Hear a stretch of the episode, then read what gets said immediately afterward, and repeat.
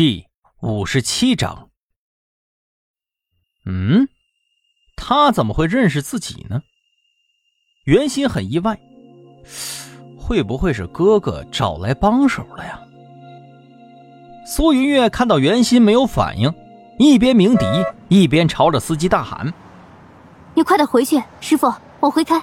你放心，那个孩子没事儿。”出租车师傅追了半天。也没见这个车上的姑娘有什么主意啊，与其追下去，还不如听建议赶紧回去呢。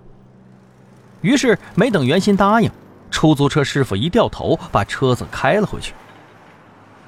袁心止不住的回头看，回忆着白色车身里头到底是谁呀？可是实在是没有印象。欣欣，欣欣，看见袁心平安回来了。袁浩喜出望外，而易星则是锁着眉头，在走廊尽头通电话。易顾问，目标车辆发现有人尾随，狗急跳墙把人质给从车上扔了出来，然后就开车跑了。具体情况我们还在继续核查呢。哦，好的，弄清楚是什么人了吗？呃，易顾问呢，现在还不好说。看这反应，应该是有预谋的，应该不是一般的掳掠。受害者正在送往医院的路上，你那边也留意接收一下。嗯，好的，知道了，辛苦你啊。一心挂断了电话，看着袁心，暗自松了一口气。袁浩问道：“易老师，那个孩子没事吧？”易星迟疑了一下。什么孩子呀？袁浩接着说道：“啊，就是段雨丽啊，刚才就是她被绑走了，袁心才去追的。哦，对了，袁心还问我呢，呃，是不是找了一个开着白车的女人去追她？呃，我没找过帮手啊，是你找的吗，叶老师？”易星知道，袁鑫说的应该是苏云月，但是问题是。段雨丽为什么会出现在这儿呢？易星从手机里找出了段雨丽的照片，跟袁心反复确认以后，发现确实是她。段雨丽为什么会出现在这儿啊？她不是应该住在福利院吗？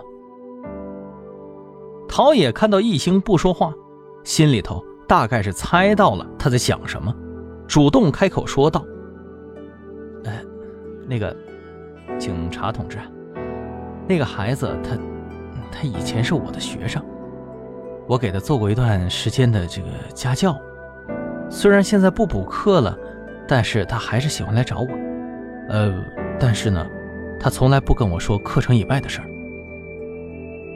袁浩接着说道：“哦，对了，易老师，刚才袁先还说呢。”段雨丽最近放学或者周末总会出现在医院这边，而且她还有被人欺负的迹象。陶冶看起来有些不安，继续解释着说道：“嗯，我估计啊，呃，很有可能是因为有坏孩子欺负她，所以她才不敢回去的。说起来惭愧啊，我一点都不知道她家里的近况，怎么没人管管孩子呢？”哦，他唯一的亲人刚刚去世了，您不知道啊？一兴问道。啊，他父亲不在了呀？哎呦，对不起啊，我真的不知道。一兴意味深长的看了看陶冶，前面还说一点都不了解家庭背景呢，后面就脱口而出他的父亲去世了，哼，有点意思。苏云月一出发就报了警，警察接替了他以后，他就折返了回来。一星推着袁浩到了苏云月的店里，袁浩为了表示感谢，执意要请苏老板吃饭，但是被婉拒了。袁浩突然想起来了一个问题，扭头问道：“哦，对了，苏小姐，你是怎么得到这个消息的？您店铺这个位置？”好像看不到事发地点吧？不是女孩的哥哥委托我去帮忙了吗？苏云月惊讶的问道。袁浩也是一脸懵。啊，苏老板，开什么玩笑啊？我就是他哥哥呀！你看，我连下床都费劲儿，怎么找人帮忙啊？苏云月的嘴惊讶成了 O 字形，当即表示确实之前有一个人来过，是一个男的，但是捂得很严实。我以为人家是怕狼，也没有多想，他就匆匆忙忙跑来求助，就说他妹妹叫袁心。我一听情况也不敢耽误，抛下他就出去追了，再回来他人就不见了。易星和袁浩更加确认，这是有人在从中捣鬼呀。袁浩他们兄妹俩平时接触最多的人就是同病房的病友了，这个人很可能在这个圈子里，并且呢，他除了同时认识袁浩和袁鑫以外，而且还知道段雨丽被绑了。还有袁鑫要去追人，还有一个问题就是，正常人遇到这种事儿，肯定是第一时间选择报警，但是他却故意来找苏云月，就说明他知道苏云月肯定会帮忙。虽然不能肯定，但是大概率是因为他清楚苏云月的底细，知道他曾经是警察，有足够的资源去解决这个问题。我跟这位先生是第一次见。苏云月回忆说道：“应该不存在什么共同的朋友。”袁浩也说道：“易老师，我现在也没什么头绪。这个人似乎对我、对袁心、对苏老板都很了解啊。”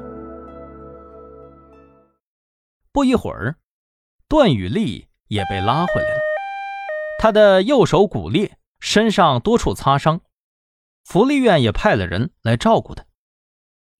当易星走进病房见到他的时候，他还是一如既往的沉默寡言，坐在窗边看着马路。段雨丽，说实话吧，我是想帮助你的。你认识那些人吗？如果有印象的话，可以告诉我。易星试探着问道。段宇丽头也不回，仍然是背对着易星，半晌。才开始回答问题。我的头被蒙住了，我没看到是谁。也许是我父亲以前的仇家，想让我死吧。他给出了一个还算合理的解释。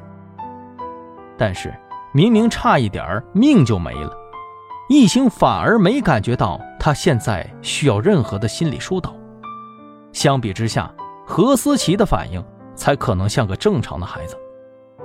段雨丽的语气十分的平静，好像是在说着别人的故事。易教授，其实并没有什么好怕的。死亡在医院里，不是很常见吗？易星愣住了，他觉得段雨丽现在的表现，并不是因为勇敢。王旭东曾经说过，他们询问段雨丽的时候，这孩子通通都可以沉默应对，好像对段天狼没有什么感情似的。如果换做一个其他的孩子说出死亡很正常的话，估计现在一心肯定会夸他成熟勇敢。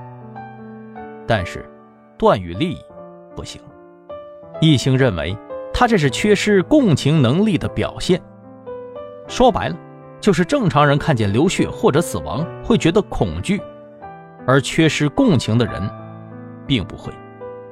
在他们的眼里，流血和死亡毫无波澜，觉得是正常的事情，甚至会觉得兴奋。极端情况下，他们甚至会主动制造死亡事件。